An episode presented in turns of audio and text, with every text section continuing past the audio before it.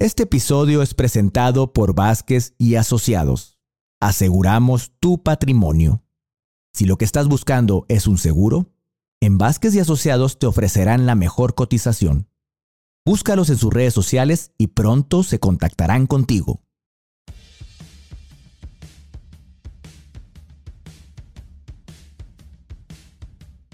Este episodio es muy especial para mí, ya que contamos con la presencia de Rafa Jaime, un conquistador de la cumbre más alta del mundo, el Monte Everest, guiado por un Sherpa y siendo el primer iberoamericano ciego en lograr. A lo largo del episodio hablaremos de temas de mucha sensibilidad, como el ser diagnosticado con cáncer desde muy temprana edad, una enfermedad que lo llevó a la ceguera, y de ahí cómo superó las barreras, encontrando caminos, esos caminos que se dio cuenta que no hay límites, siendo Rafa un apasionado de la vida, lo cual lo ha llevado a triunfar en ultramaratones y conquistar las cumbres más altas del mundo. Les garantizo un episodio con mucha emotividad, el cual nos hará reflexionar lo que es importante en la vida, como la salud, la familia y sobre todo disfrutar cada segundo, donde Rafa es un cherpa en todo el sentido de la palabra. ¿Qué tal? ¿Cómo están? Bienvenidos nuevamente a un nuevo episodio de las Cumbres de los Cherpas. Como saben ustedes en la introducción que acaban de escuchar, tenemos un gran invitado y para mí es un honor, ¿no? Porque, pues como ustedes saben, este podcast, por como se denomina, las cumbres de los Cherpas, eh, está basado en las montañas y en esta ocasión tenemos una persona que realmente ha estado ahí, que ha llegado al techo del mundo, que es el Everest, y me siento muy agradecido que esté aquí y él es Rafa Jaime. Hola mi querido Jorge, muchísimas gracias por la invitación, gracias por considerarme para estar aquí en tu podcast La Cumbre de los Cherpas, que mm, escuchar ese título me, me roba una sonrisa, me dibuja una sonrisa y pues nada, hoy compartirles un poquito, sí de la historia de la montaña, sí de lo que se hace sobre las montañas de roca y de hielo, pero esencialmente cómo enfrentamos las montañas de la vida. Mi nombre, bueno, no sé si me presentas, me presento.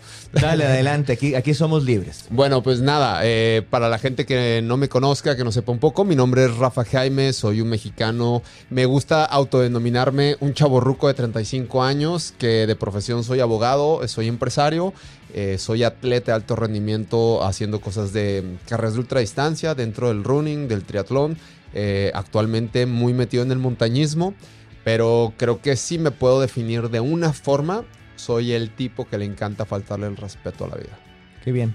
Mira, te agradezco qué mejor introducción que tú te la estés dando y nos, expliques quién eres. Para, la verdad es que yo sé que mucha gente te conoce, pero pues lo platicamos hace rato. Por si no me conocen, me voy a dar una buena introducción. hace rato platicamos. Al final de caso, por lo que empezamos, pues eres, eres una persona eh, que estás en el deporte, eh, constantemente estás buscando un reto que vencer. Eh, uno de los retos que vamos a tocar con lo que introduje aquí es la cuestión del, montañismo, que, ya me lo dices tú, claro, está muy puesto en, tu ser ahora, pero sigues practicando otros deportes que para ellos se generan de cuestiones de llevar hábitos, aptitudes eh, y cuestiones que tienen que ser muy buenas para tu cuerpo y también para tu cuestión mental. Eso es lo correcto, ¿no? Totalmente. Eh, creo que el deporte es un entorno que te genera hábitos, te, te, da la fortaleza o te da la oportunidad de fortalecer ciertos valores, te mm, acerca a personas eh, que si bien hacen lo mismo, al final del día te dan una perspectiva diferente y conoces, tú empiezas corriendo 5 kilómetros y te dicen que hay 10, que hay 42, que hay ultramaratones, que está el de la ciudad donde tú vives, que está el de la ciudad vecina o que está el de otro país. Eh, entonces, al final del día, esas diferentes perspectivas te dan una amplitud de lo que hay afuera, de experimentar justamente la práctica deportiva, pero de generar nuevas experiencias. Y creo que el deporte, más allá de construir, sí, un cuerpo resistente, un cuerpo fuerte, construyen unas ganas de vivir y dan también un poquito de paz mental, porque para mí es como un psicólogo. Claro. Eh, Rafa, eres el, la tercera persona en el mundo, eres una persona, eres ciego eh, y eres la tercera persona en el mundo que llegó al, al Everest y el primer iberoamericano en lograrlo, ¿no? Sí, yo creo que como los chistes, ya había un americano, había un chino, pues faltaba el mexicano allá en la cima del mundo. Y tuve la fortuna de este 23 de mayo del 2023, eh, en una expedición que duró 46 días, estar parado en lo más alto del mundo, a 8.848 metros sobre el nivel del mar. Te felicito, pero llegaré un poco más adelante a eso porque voy a, voy a abordar, porque todo tiene un inicio, ¿no? Por supuesto. Y, pero antes de llegar a esos puntos, em, hubo temas de cuando ya empezaste con tu tema de que ya estaba la ceguera completa y empezaste con la cuestión de cómo desarrollar el seguir viviendo así, ¿no? Y en una de unas anécdotas que me comentaron amistades que tenemos en común, que ya empezabas con algunos eh, desarrollos muy puntuales y hasta eres un gran copiloto que le vas diciendo a la gente hasta cuando se equivocan por dónde no dieron vuelta, ¿no? Sí, sí, sí. Bueno, a ver, vamos a, vamos a poner justo a la gente un poquito en contexto desde la parte inicial. Eh, yo soy nacido en Guanajuato, sin embargo, tengo 35 años desde muy pequeño a meses. Eh, radicado en Durango. Me encanta ser norteño por convicción, por decisión y por desarrollo, ¿no? Al final del día soy un firme creyente también que tú eres de donde te desarrollas, de donde echas raíces y ahí están mis amigos, ahí está la otra familia que tú decides que esté a tu lado y con la que crecí. En contexto general, nazco 100% sano. Eh, en contexto general, no tengo ninguna enfermedad. A los cinco años me detectan por primera vez una enfermedad que es justamente cáncer en mis dos ojos, en las retinas de mis ojos. Me enfrento a esta enfermedad durante un buen tiempo. Salgo victorioso de la enfermedad. Lo único que pasa es que me quitan mi ojo derecho. Mi ojo izquierdo funciona completamente bien eh, sigo creciendo, el hecho de no tener uno de mis ojos no, no me limitaba en ninguna actividad, yo practicaba deportes, ya en mi adolescencia manejaba mi propio carro, etc.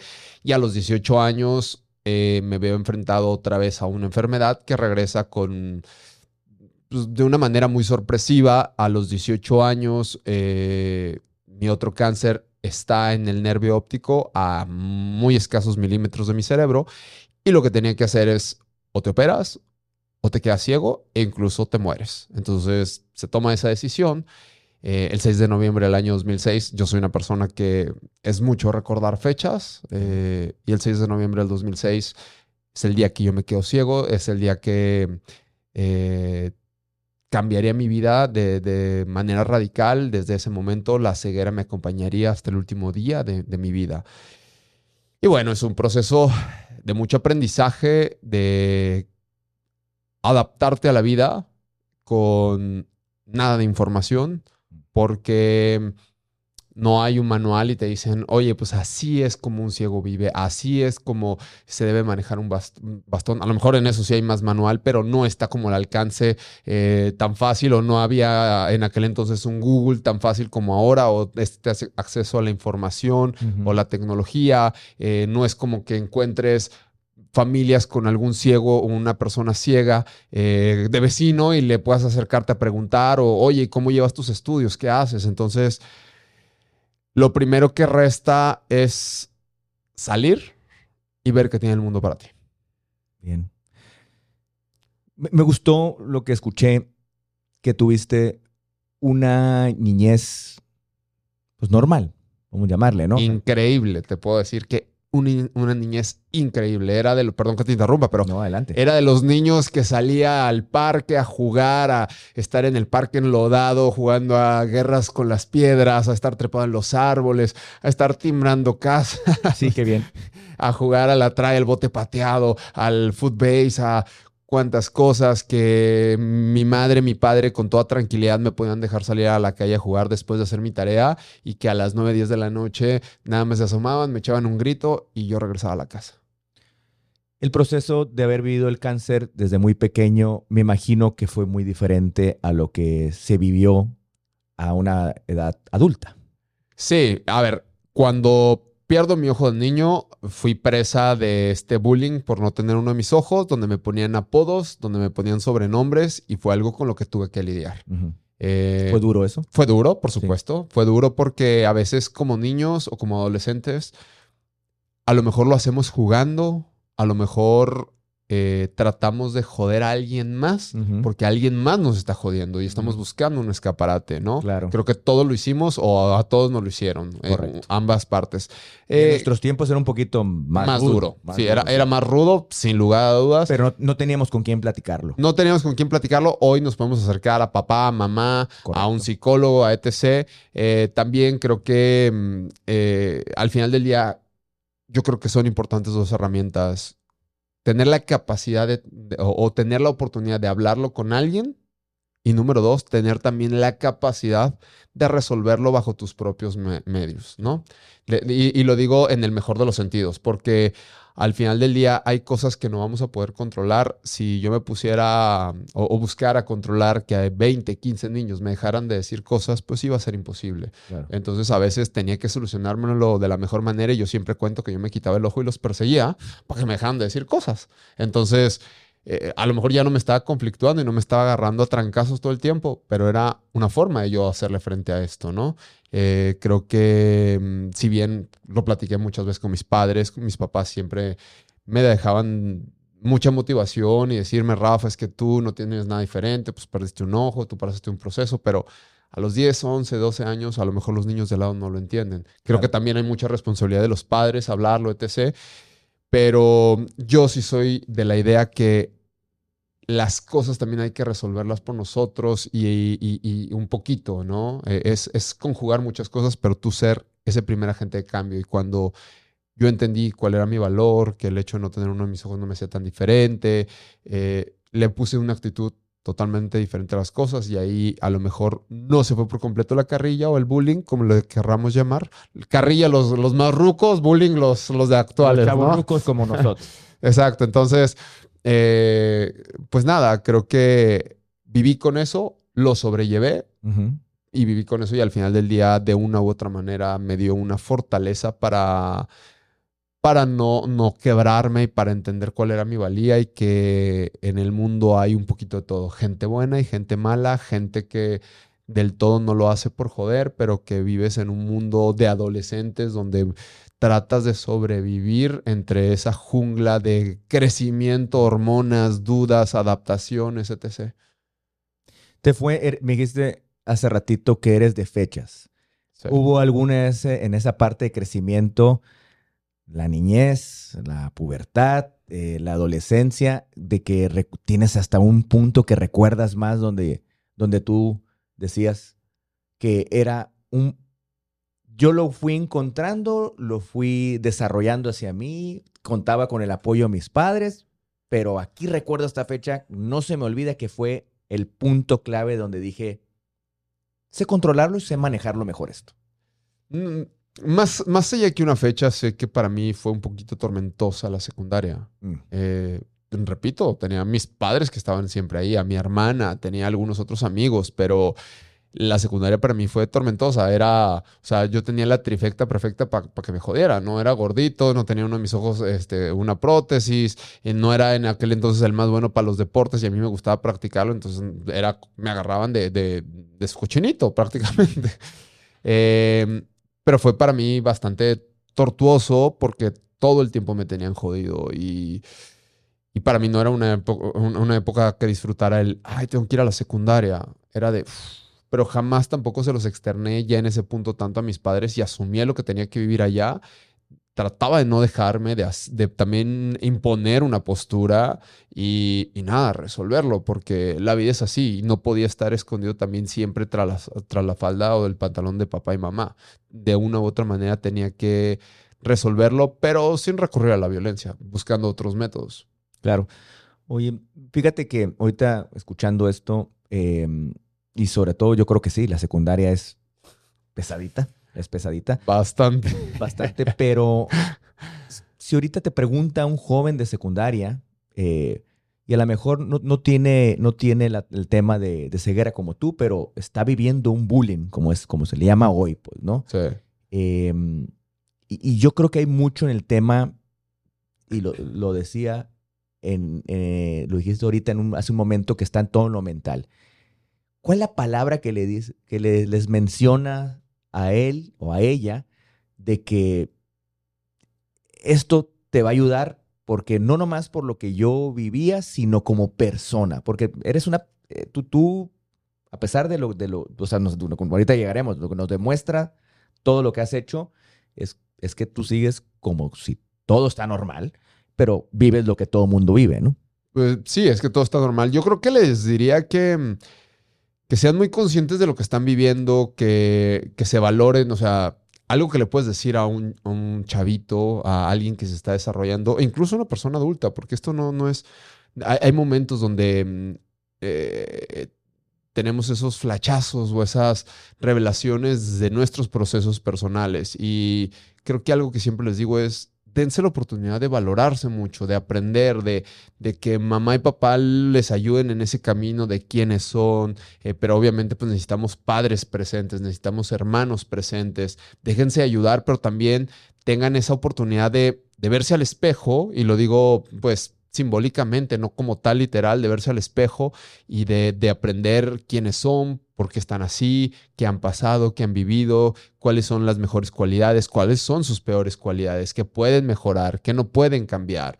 Eh, creo que mm, eso no nos lo enseñan mucho y eso te da una oportunidad de tener un, autovalor mucho más grande para enfrentar la vida desde los conceptos más básicos a los complejos, porque el hecho de ser joven, un adolescente, no te exenta a vivir cosas que son realmente complejas. Y también es una cuestión, a lo mejor uno como adulto un joven está pasando un proceso difícil y tú dices, no manches, eso es súper sencillo, porque hacen una tormenta en un vaso de agua? Pero recordemos que no todos dimensionamos las cosas, no todos procesamos las cosas de la misma manera. Entonces, yo creo que es ese, saber con quién caminar, con quién eh, apoyarse y darse la oportunidad de conocerse. Creo que eso nos genera el autovalor, cuando te atreves a conocerte. Como bien sabes, Rafa, el nombre aquí, yo creo que ahorita que, te escucho, eh, una sugerencia que les puedes dar, ahorita lo, lo, dijiste en otras palabras, pero que busquen a su guía, a su cherpa, que en ese presente, en ese momento, puede ser el más ideal para que les pueda ayudar el problema, porque muchas veces eh, puede ser el padre, el hermano, que ojalá pues la familia primero, pero también hay personas a sus alrededores, como pueden ser tus maestros, todo eso.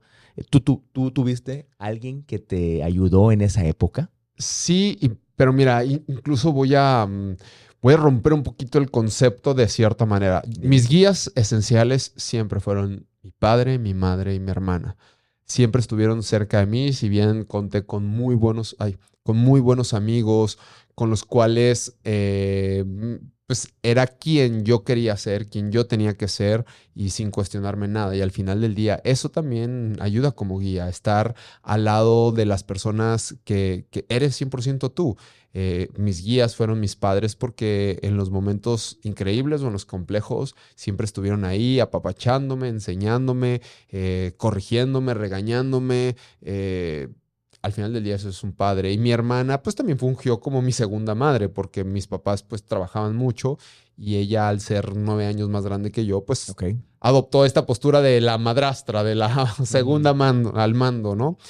Pero creo que mm, a donde me dirigía un poquito con el concepto, creo que si lo ponemos en esta analogía de la montaña, en la montaña pues Muchas veces vamos guiados por estas personas que son expertas en esa montaña, que si vas al Everest, llevas un Sherpa que conoce perfectamente la montaña y que te va dirigiendo el camino, pero que propiamente tú tienes que hacer el trabajo. Que vaya un Sherpa, un guía, no quiere decir que hagan el trabajo por ti. Ellos te dicen, esa es la pared que tienes que subir, en esa cuerda te tienes que amarrar, en esa, eh, esa grieta tienes que saltar, eh, hacia esa cumbre tienes que llegar.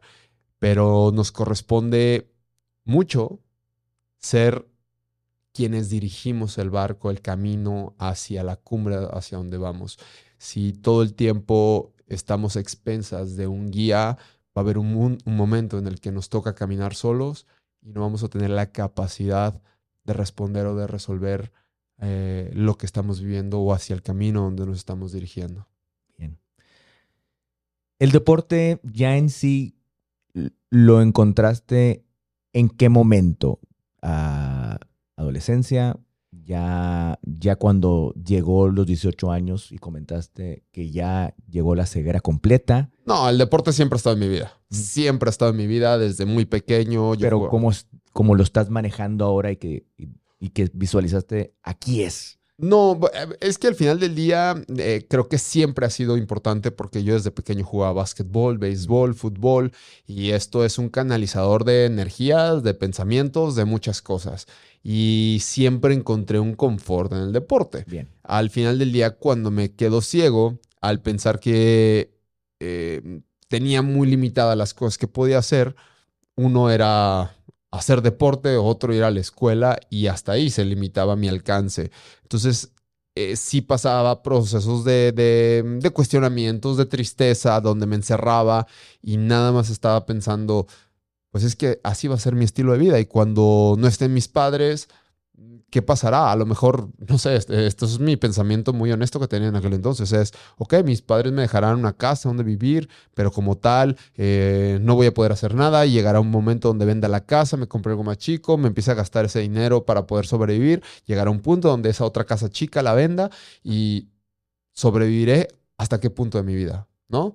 Entonces, el deporte me ayudaba a canalizar estos pensamientos eh, si bien no me daba una respuesta, pero si llegaba con un chip completamente diferente y ya encontraba una razón de, decir, mañana quiero regresar a correr, mañana quiero regresar al gimnasio a entrenar, mañana quiero hacer esto o, o lo otro, siempre encaminado el deporte.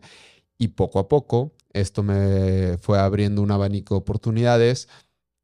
Primera oportunidad es darme las ganas de vivir. Darme ese empujón para decir, no te rindas aquí, al menos un día más. Y ese día más me daba la oportunidad de ir a la universidad, prepararme, relacionarme con alguien más, tener una novia, salir con mis amigos, con mis amigas, etc. Y eso, eso hacía que valiera la pena todo. Rafa, em, esta pregunta te la quiero hacer porque al final todo esto viene de tu ceguera en la cuestión de una enfermedad que es el cáncer. El cáncer es algo que la humanidad ha estado batallando por toda su existencia. A lo mejor en los últimos años hemos tenido grandes evoluciones y, y pues han dado una calidad de vida o han dado solución a, ciertas personas y pues también a muchas no contamos con ellos. Por lo que te comentaba, yo viví ese cáncer con mi madre eh, y, sé todo lo que conlleva. Para mí la palabra cáncer eh, hay una irradia a todos los que están alrededor, no nomás el enfermo, y, hay un tema que para mí lo entendí, que son los duelos que vive el paciente y los duelos que vivimos alrededor de las personas. Cuando tú lo pasaste, era una etapa de antes de tus 18 años.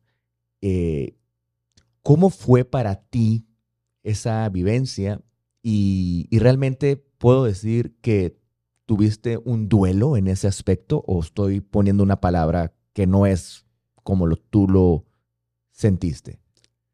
Sí, por supuesto, fue un duelo, pero fue un duelo que mm, no es de un día para otro ni de un mes para otro. A ver, a mí me dan la noticia que me voy a quedar ciego un mes antes. Em, prácticamente la noticia es para mí porque pues, al final del día el que se iba a quedar ciego soy yo. Entonces yo decido regresar a casa, estar ese último mes en calma. Mis papás me ofrecieron viajar, ir a algún lugar para que mis ojos vieran algo que yo quisiera por última vez. Les dije que no, que yo quería estar en paz en su casa, en, mi casa, eh, con mis perros, con mis amigos, en el lugar donde crecí y viví. Y mm, cuando me operan, cuando me quedo ciego, no es que te caiga o lo entiendas de golpe, porque es algo que procesas con el tiempo, qué puedo hacer, qué no puedo hacer, hacia dónde puedo ir, qué puertas me cierran, qué puertas me abren, eh, qué, construyo, qué destruyo para reconstruir en todo este camino. Fue un proceso sumamente largo, em, un proceso con muchas dudas, por supuesto. No puedo decir que todo fue eh, siempre con respuestas positivas o con eh, conclusiones positivas, sino era reaprender, reaprender, a veces era bajar la cabeza y seguir avanzando y soportar los embates de la vida, eh, en estas decepciones, en estas dudas, pero también te ibas encontrando cosas positivas y también te vas reconociendo como ser humano, como la fuerza que, que tienes. Y 10 años después de que me quedé ciego, encontré la conclusión a ese duelo de haberme quedado ciego el 6 de noviembre del 2016 en una carrera que hice. Encontré esa respuesta y a partir de ahí creo que tengo una, una visión diferente de mi vida, de quién soy, de lo que estaba, de lo que había cambiado mi ceguera en mí y listo. Creo que eh, me manejo en un concepto, yo no puedo hablar por los demás ciegos, yo siempre hablo por Rafa. A veces me dicen, oye Rafa, es que un ciego, no, yo no te puedo hablar por los demás porque todos tenemos un proceso totalmente diferente. Es como si yo dijera, todos los morenitos, eh, platíquenme cómo bien, y todos los altos, y todo, pues no, eh, es, una ceguera pues, nos hace eh, un común denominador entre, entre cierto grupo de personas, pero no nos condiciona que actuemos, hagamos, volvamos y nos desarrollemos de la misma manera. Algo muy personal. Claro, porque tiene que ver en qué edad, si naciste ciego, si no, si adquiriste la ceguera ante eh, a los 5, a los 18, a los 25, a los 40, tu desarrollo psicomotriz, cognitivo, sensorial, etc, etc. Entonces hay muchas cosas de por medio, pero si algo entre mi ceguera, mi edad y mi actitud, porque tiene que ver mucho mi actitud y mi educación, es que yo jamás he esperado que el mundo se adapte a mí. Me dicen cuarto especial, eh, no, ¿para qué cuarto especial? O sea, de hecho, no sé, esto es como un, pequeño tip. Eh, los cuartos que están hechos para personas con discapacidad en los hoteles están hechos para personas en silla de ruedas, no para personas ciegas porque de hecho a mí me, yo batallo cuando me dan un cuarto eh, para personas con discapacidad, yo batallo muchísimo más para encontrar las cosas porque están a ras de la silla de ruedas, ¿no? No, de hecho, de hecho lo tengo que comentar cuando estábamos platicando y, te preguntaba, voy a estar en el hotel y fue uno de mis comentarios y fue lo primero que me pedí, que, que dije, no quiero un cuarto así.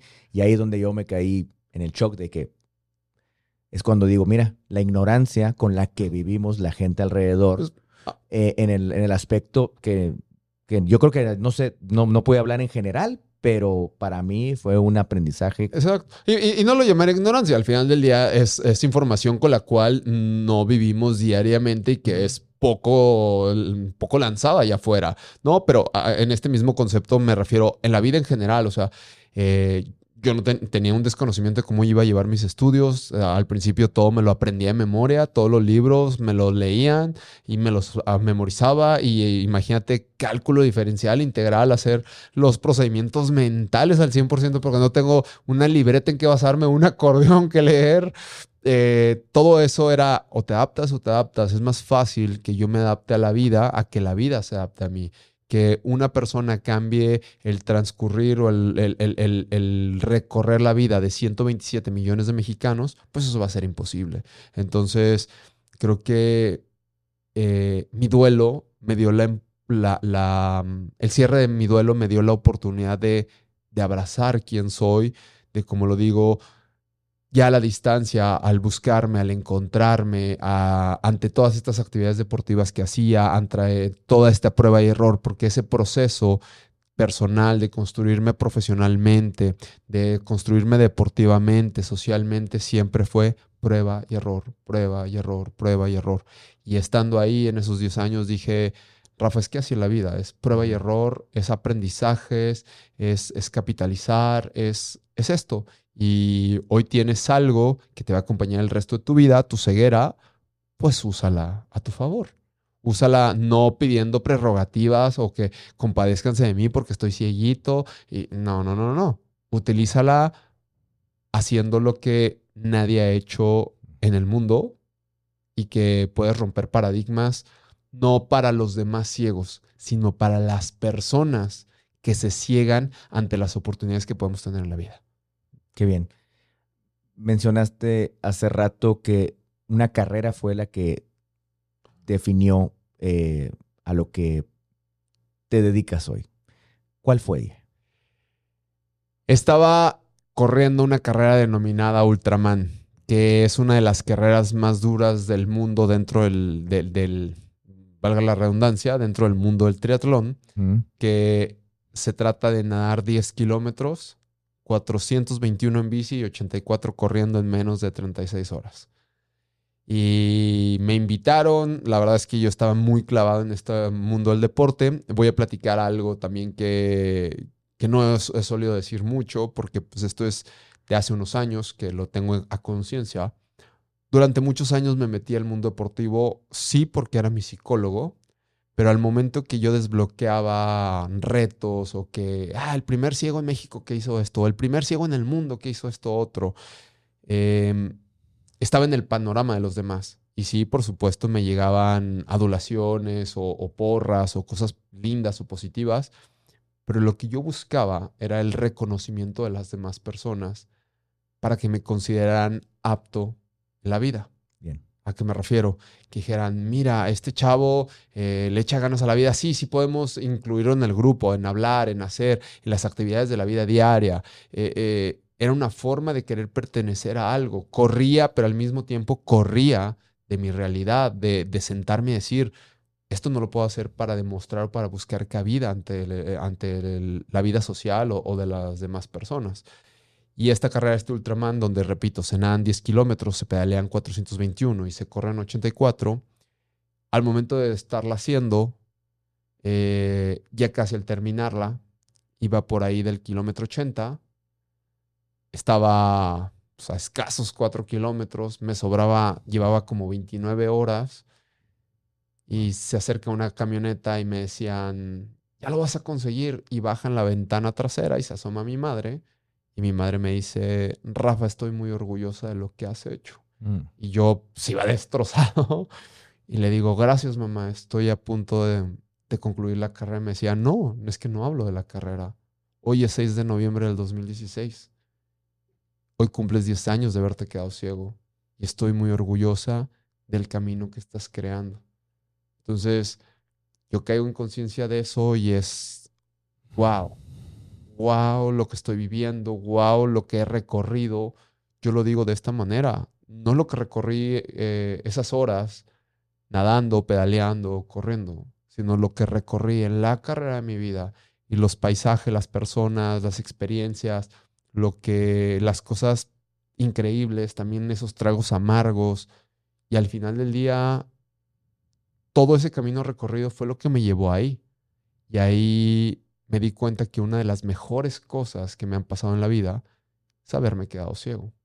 Porque construyó una persona que se aferró a la vida, que a pesar de tener los pronósticos en contra para muchas circunstancias, estaba ahí que después de unos minutos estaba cruzando la meta del Ultraman y me estaba convirtiendo en el primer y único Ultraman ciego del mundo, y eso era lo más irrelevante.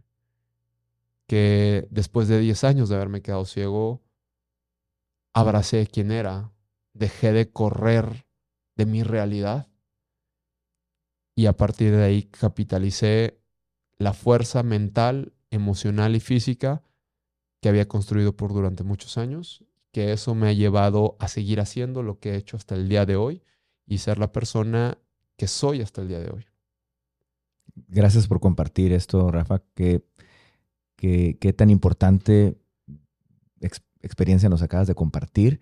Y sobre todo, eh, eh, aunque vamos a ir enalteciendo lo que has logrado, pero quiero enaltecer algo, la importancia de las madres y, y que no tuvieron una escuela para decir las palabras correctas y todo lo que significa el amor que da una mamá. Te voy a decir algo, y esto lo tengo muy presente. Mi madre falleció hace dos años. siento. Y pues mi madre siempre fue la persona más importante en mi vida. Y mi mamá me decía, ay hijo, discúlpame por no ser la mamá más cariñosa y más apapachadora del mundo, pero nadie me enseñó. Y yo siempre decía, ¿de qué me estás hablando?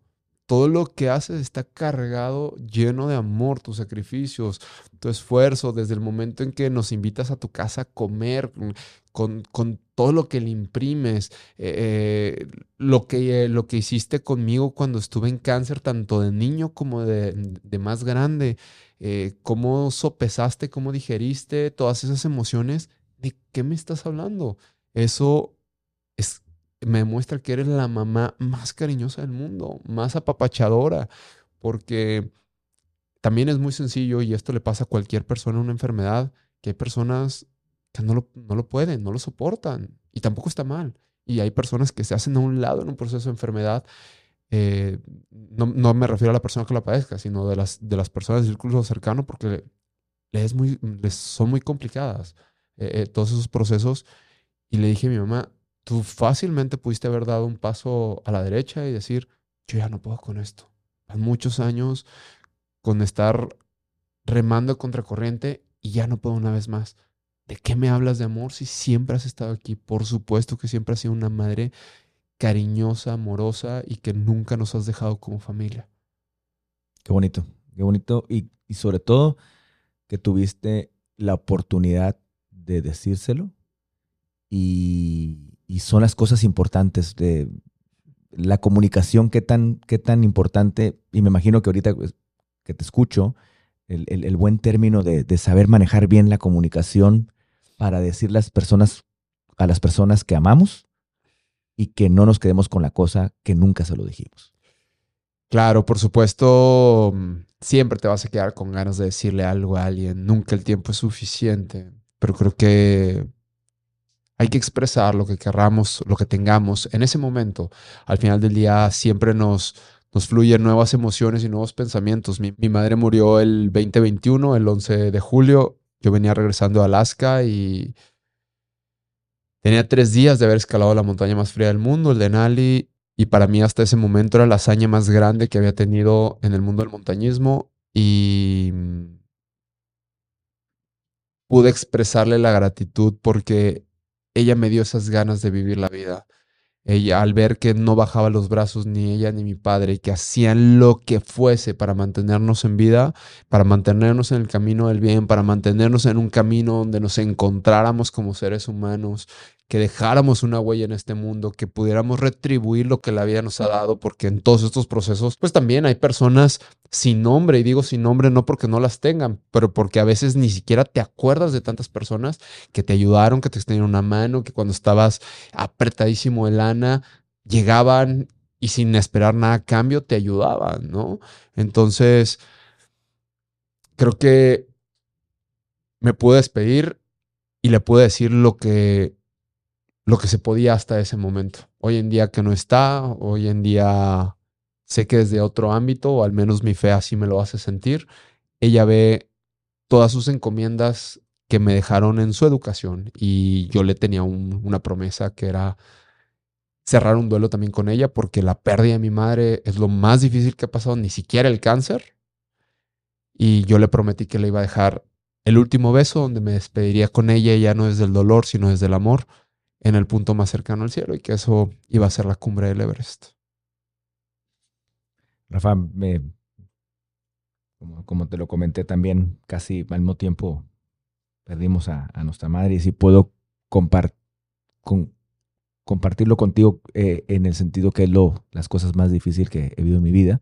Pero bueno, aquí estamos hablando de ti y, y bueno, eh, al final creo que puede ser y visualizo con lo que me estás mencionando, cada reto que sigues logrando, eh, eh, la, siente, la sientes a, ti en ella y, es gran motivación, ¿no? Pero bueno, en el punto, eh, quiero llegar a, recordar un poco también las facetas que viviste con la cuestión de empezar a correr y sé que en el camino hubo personas que te guiaron sí. y, y, se encuentra eh, Pichu Rivera, eh, que, que, él te llevó y he visto fotos donde sales con él y, y te entrenó.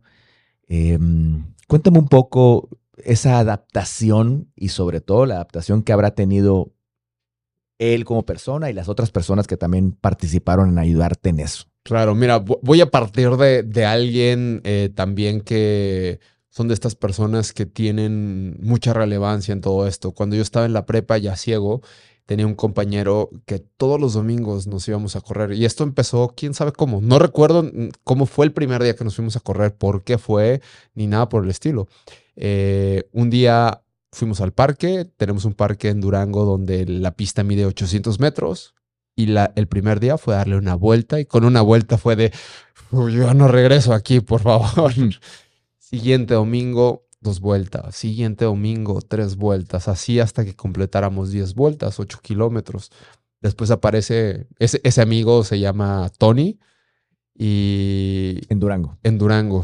Eh, y radica actualmente en Mazatlán. Y 15 días después aparece una carrera eh, que se corre en Durango muy famosa, en aquel entonces de 15 kilómetros de la libertad de expresión en junio.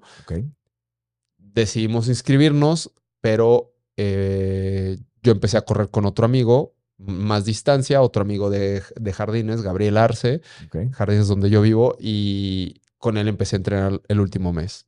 Hago mi primer 15K, eh, para mí fue un sueño, para mí recorrer esos 15 kilómetros fue brutal. Eh, esta sensación de volver a correr en las calles, escuchar las porras, esta sensación de libertad para mí me voló la cabeza por completo.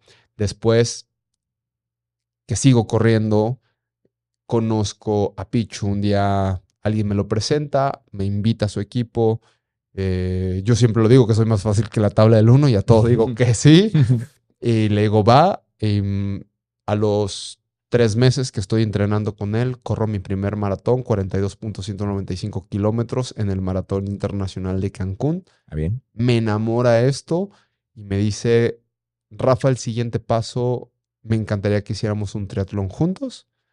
Yo sin saber qué era el triatlón, otra vez le digo, vamos, ya me entero de lo que es el triatlón, que es nadar, andar en bicicleta y correr. Y el 13 de junio del 2013, junto a Pichu, nadando 1.9 kilómetros, 90 en bici y 21 corriendo, me convierto en el primer triatleta ciego en la historia de México. Y Pichu, al igual que mis compañeros del equipo Aquiles, se convierten en ese tiempo mis guías. Y no solamente mis guías de kilómetros en la bici corriendo, sino se vuelven mis guías en la vida. Porque al final del día era un poquito lo que hacía hace rato. Ellos empujaban estas ganas de, de vivir, de querer, de volver a hacer, de tener una meta, un medio maratón, un Ironman, un triatlón, eh, lo que tú quieras, pero eh, eh, ese empuje y esas ganas de compartir de ellos, porque nadie me cobraba nada, nadie me decía, ok, yo te ayudo, pero no, no había un tema de intercambio de conveniencia. Realmente me regalaban sus ojos de manera muy desinteresada y de ahí salieron grandes amistades, pero debo de resaltar la parte de Pichu porque fue la persona que me dio esta amplitud de querer salir allá al mundo y ver nuevas experiencias a través del deporte. Yo no había salido de mi país hasta el 2014, cuando salgo con todos los Aquiles a hacer mi primer Ironman en Woodlands, Texas. Y desde mayo del 2014, que fue la primera vez que salí de México, al día de hoy conozco 50 países, todo gracias al deporte. Bien. Mencionaste hace rato que cuando hablamos en la parte de que a tu madre le tocó eh, gozarlo contigo y ver, ver tu triunfo cuando estuviste en Alaska, eh, que llegas a la, cumbre, una de las cumbres más altas. Eh, sé que ahí tienes un compañero que es Omar Álvarez, con el que has, has hecho estos retos, ¿no? Claro. Y, y, sí me gustaría un poco llegar ahorita y Argentina y en lo que fuiste a Tanzania, pero el, el primer paso de cumbre que lograste fue aquí el Pico Orizaba, aquí en México. Sí, la primera montaña que hice fue el Pico Orizaba con Axel Palomares, un gran amigo de montaña, con una exnovia de aquel tiempo, que era montañista, y esencialmente mi exnovia fue la que me dijo, vamos a la montaña, eh, yo soy montañista, yo soy escaladora, te va a encantar, tienes la fuerza, la condición física, y pues me aventuro, voy a la montaña y no sabía qué fregados estaba haciendo arriba de la montaña. Uno por, por el grado de peligrosidad, al final del día hasta los más expertos se mueven en la montaña. Claro. Eh, decía, ¿qué carajo estoy haciendo aquí? Me pegó el mal de altura.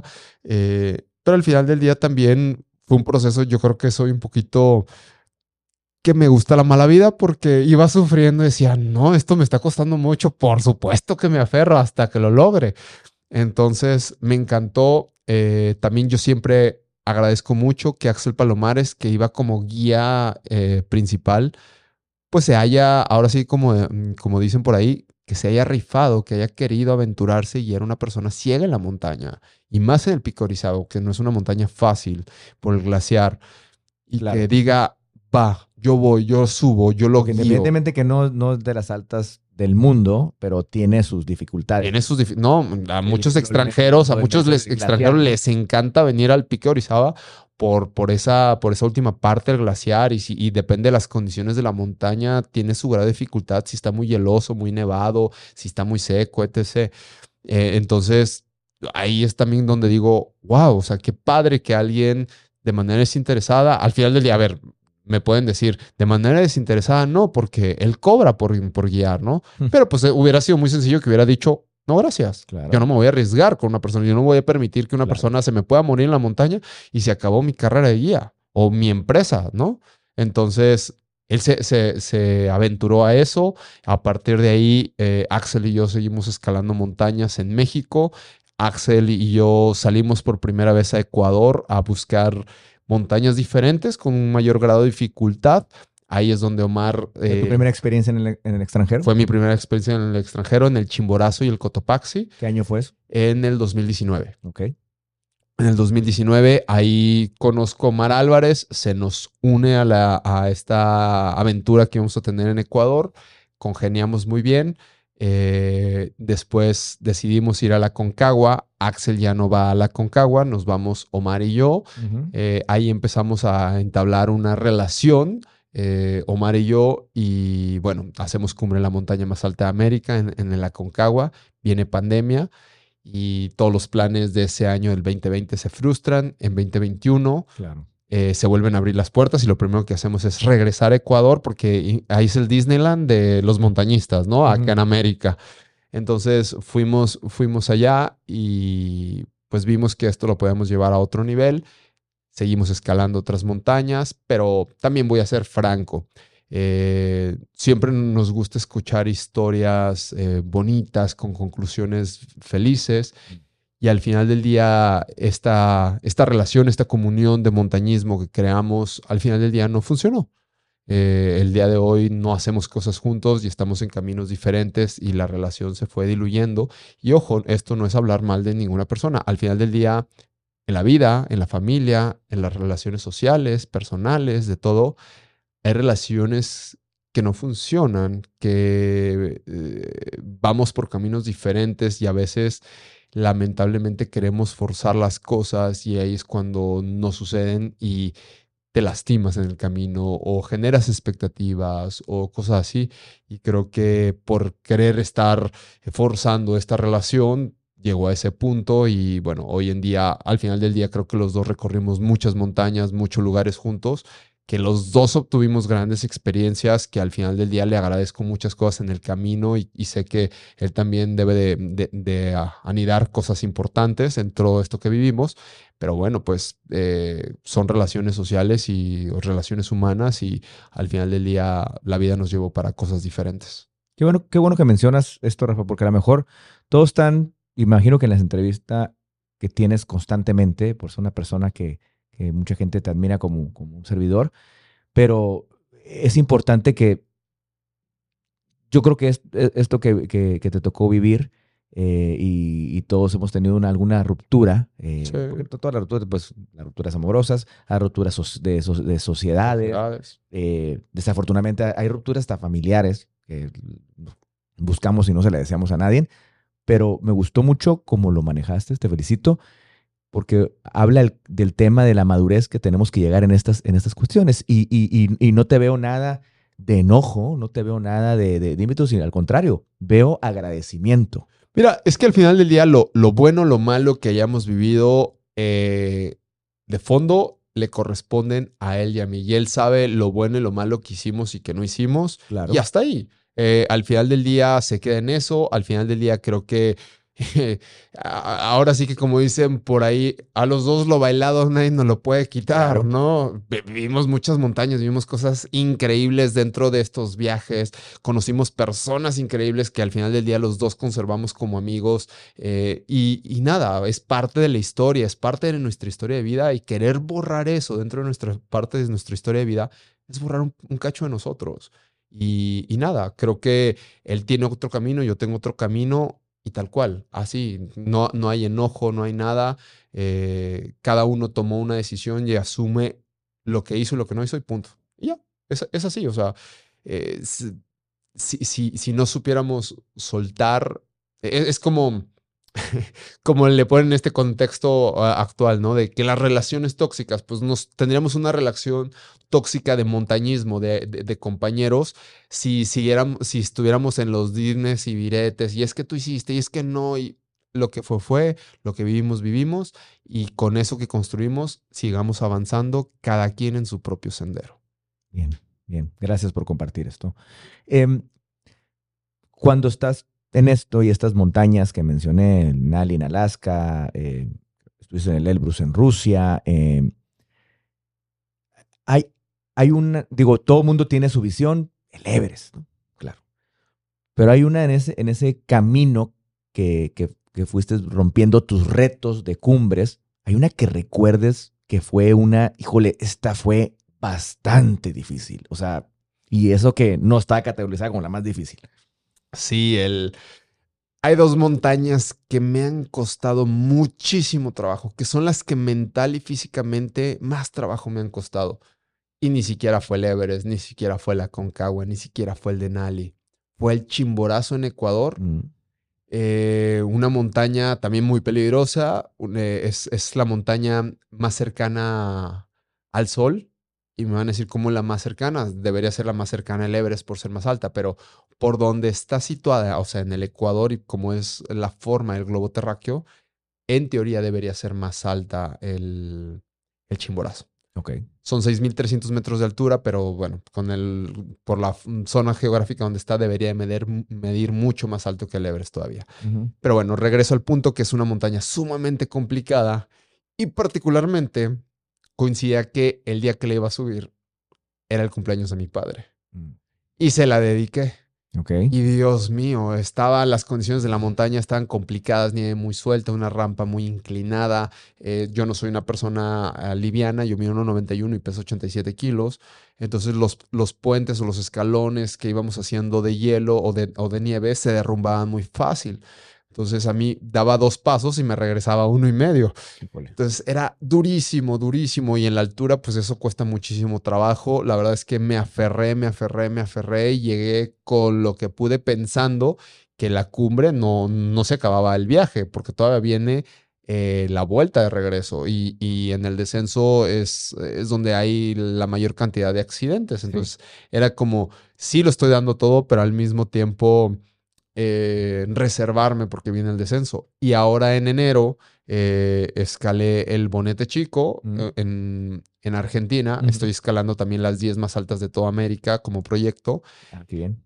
Y resulta que cumpleaños, que cayó en el cumpleaños de mi papá otra vez. Y otra vez se la dediqué. Y le dije, a ver, gordito, creo que ya te voy a dejar de dedicar montañas el día de tu está contento o le dejas más mortificaciones? no, no, contento, contento. Pero le dije, ya te voy a dejar de dedicar montañas porque me cuestan muchísimo trabajo el día de tu cumpleaños. No sé qué pesa más. La, la, obligación de que tengo que llegar a la cumbre porque es tu dedicatoria. Pero yo creo que esas. Y, y fuera de broma, creo que esas.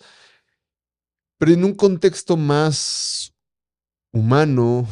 Creo que mm, el año pasado por primera vez fui a los Himalayas, fui al Manaslu. Ok. Y conocí de cerca la muerte. Conocí de cerca los accidentes, las avalanchas, las grietas, las pérdidas de dedos, de las manos, de los pies, los edemas pulmonares. Y me marcó mucho. Sí. No a un, no a un tema de, miedo Al final del día yo sabía siempre el riesgo que se asume al subir la montaña y más montañas de esa magnitud como la de los Himalayas. Pero ahí lo vivía de primera mano. Personas con las que conversé cinco minutos después ya no estaban. Personas con las que conversé al día siguiente se perdieron entre una avalancha. Eh, todo ese tipo de cosas fue algo que sí me marcó mucho. También, a ver, no, no, no, no, no, no todo es en el lado imponente o feo. Al final del día ahí conocí a alguien de la persona que estuve muy enamorado y tuve una relación de nueve meses, una rusa. Este, y wow, o sea, también digo, lo que te encuentras en la montaña. claro. Pero, pero es una montaña que me marcó mucho porque mm, también al ser eh, más, al tener más afluencia, al encontrarte diferentes nacionalidades, entre muchas personas con las que platiqué de diferentes lugares del mundo, está increíble encontrar los porqués del estar ahí. ¿Qué están haciendo ahí en esos templos de roca y de hielo? ¿Qué están buscando? Si están buscando demostrarle algo al mundo o están buscando algo personal. Y es increíble porque en la montaña subes siendo uno y bajas siendo alguien totalmente diferente. Y creo que muchas veces como montañistas te puedo decir que el, común denominador de los que hacemos montaña de manera frecuente, estamos buscándonos a nosotros en cosas que tenemos perdidas o estamos construyendo algo que está inconcluso en nuestra vida. Qué, qué interesante esto que mencionas, porque la gente a veces en nuestro pequeño rincón, en nuestro pequeño hogar, en nuestra ciudad, estamos en esa búsqueda y, que personas como tú lo vayan a buscar a unos lugares sagrados, porque al fin y al caso es, algo, es algo sagrado en esas altas cumbres, en esas altas, en los 8000 metros, y, que vas a, a todo eso, las cuestiones que me imagino, pues en toda la convivencia que tuviste en los campamentos, eh, ¿cómo, debe, cómo me lo estás expresando, pero solamente ustedes pueden vivir la magnitud con la que se busca el persona, estamos buscando el porqué de la vida. Y yo creo que ahí, por lo que me estás expresando, se aflora más, ¿no? A lo que constantemente nosotros todos los días nos preguntamos al despertar. ¿Cuál es mi rumbo y cuál es mi camino y mi porqué? Justo, y creo que mm, yo lo he encontrado en las montañas, en las carreras y en otras tantas cosas de la vida, pero todos tenemos nuestras propias montañas a las que nos enfrentamos. Repito, las de roca y de hielo son las mías. Pero Jorge al despertarse encuentra sus propias montañas. Acá mi querido Diego encuentra sus propias montañas.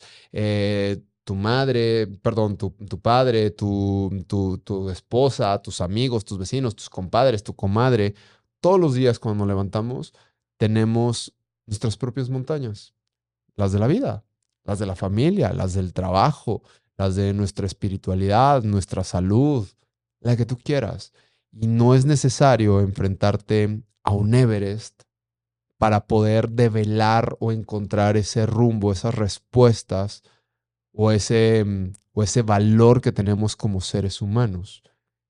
Eh, si, si la gente me dice a veces, Rafa, es que, wow, qué persona tan increíble eres porque subes montañas. No, es que eso no me hace increíble. Cada persona encuentra los propios retos a su magnitud. A lo mejor tú como un gran vendedor de seguros, si tú me pones a vender seguros, a lo mejor voy a ser el peor del mundo, cabrón. Y si yo te pongo a trepar cerros, a lo mejor va a ser el peor del mundo. ¿Y, sabes a, qué me refiero? Claro. que cada uno tiene sus propios caminos, sus propias habilidades, sus propios procesos. Y también hay que respetar eso. Claro. Nuestra individualidad y nuestros procesos y nuestras cuestiones características. Yo hay algo que digo mucho. Eh, eh, y, y, va justo de la mano de esto. Yo no soy una persona extraordinaria. El hecho de subir montañas y hacerlo sin ver no me hace una persona extraordinaria. Lo único que a lo mejor dice mucho de mí es que soy una persona de voluntad. Okay. Y nada más. Que tengo una voluntad muy grande, que tengo una resiliencia muy grande, que tengo una disciplina muy grande, una convicción muy grande y nada más. Pero creo que lo que me significa, lo que me define más, es que soy una persona de intentos. Okay. ¿Por qué? Porque me levanto todos los días e intento construir algo con mi vida, con mi vida. Intento resarcir errores, intento subir una montaña, intento disfrutarme algo. Intento, simple y sencillamente, vivir. Por eso soy un hombre de intentos, antes que cualquier otra cosa. Bien, bien, Rafa. Em, es inevitable que tenga que tocar el tema de que llegaste a la cumbre más alta del mundo, ahora sí, por los metros, eh, que es el Everest. Y, yo creo que por lo menos es lo que nos transmiten los montañistas, es que es el sueño, ¿no? Cuéntame el proceso, sobre todo lo que, a ver, vas, llegas, no sé si llegas a, a Karmandú, em, la gente desde que el que te recibe, no sé si de ahí aparecen los cherpas, em, los rituales que se viven en la cuestión sagrada y la cuestión religiosa y, y, y, luego ya que empiezas al llegar a cada campamento, la pregunta va más en el cuestión mental, porque independientemente que, oye, con mi ceguera lo logré, lo que te tocó vivir, lo viven los demás que están ahí, que es su mente, lo que tienen que trabajar. Claro, en lo físico y todo eso, pero no sé si estoy mal, que es la mente el tema que más tienes que coordinar allá. O estoy mal y te ayuda el entorno, te ayuda lo sagrado que es ahí, te ayuda a las personas, estos grandes guías y lucherpas que son para mí unos superhumanos, super, super mujeres, porque como me, me mencionaste, ellos te van diciendo, pero me imagino que traen una seguridad también y te lo transmiten. ¿O, cómo está todo el contexto ahí? Voy a hacer un resumen del viaje así, como para que nos teletransportemos un poquito para allá. Gracias. Llegas a un, en, un vuelo a Nepal, generalmente conectas o con Qatar o con Dubai, de ahí vuelas directamente a Kathmandú.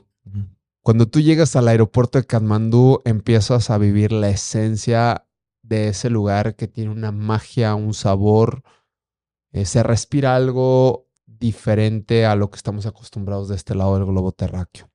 Empieza a escuchar ruido por todos lados, carros, motos, pero siempre encuentras un gesto, un saludo de la gente originaria de Nepal.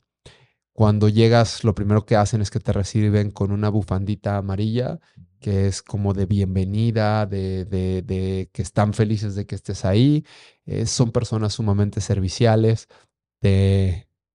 Pones inmerso en la ciudad y escuchas todo este desastre, ¿no? Motos por todos lados, pi, pi, pi, pi, Y dices, madre mía, ¿en dónde estoy? Querer cruzar una calle, para mí creo que es más peligroso cruzar una calle en Kathmandú que subir el Everest.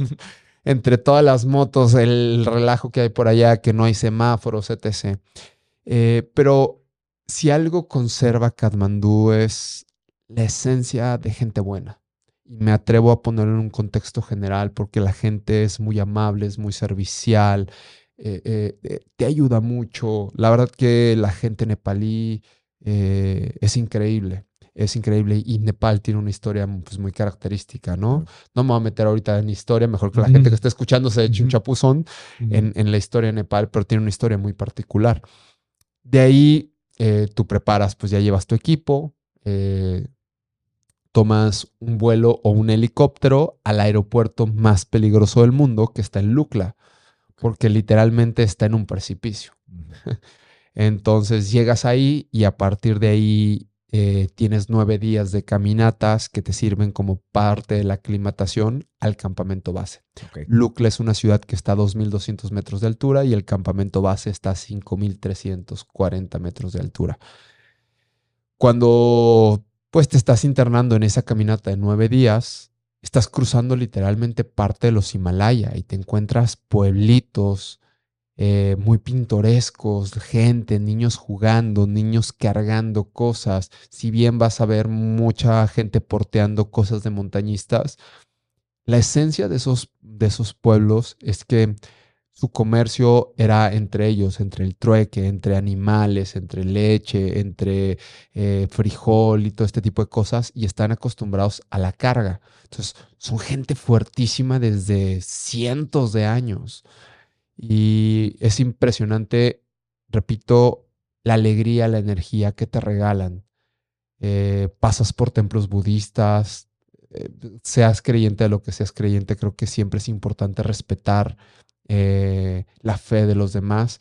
Estás, entras a los templos budistas y, te dan una oración, entras a un ritual y te regalan unos collarcitos que son realmente unas, unos lacitos de ciertos colores como de protección.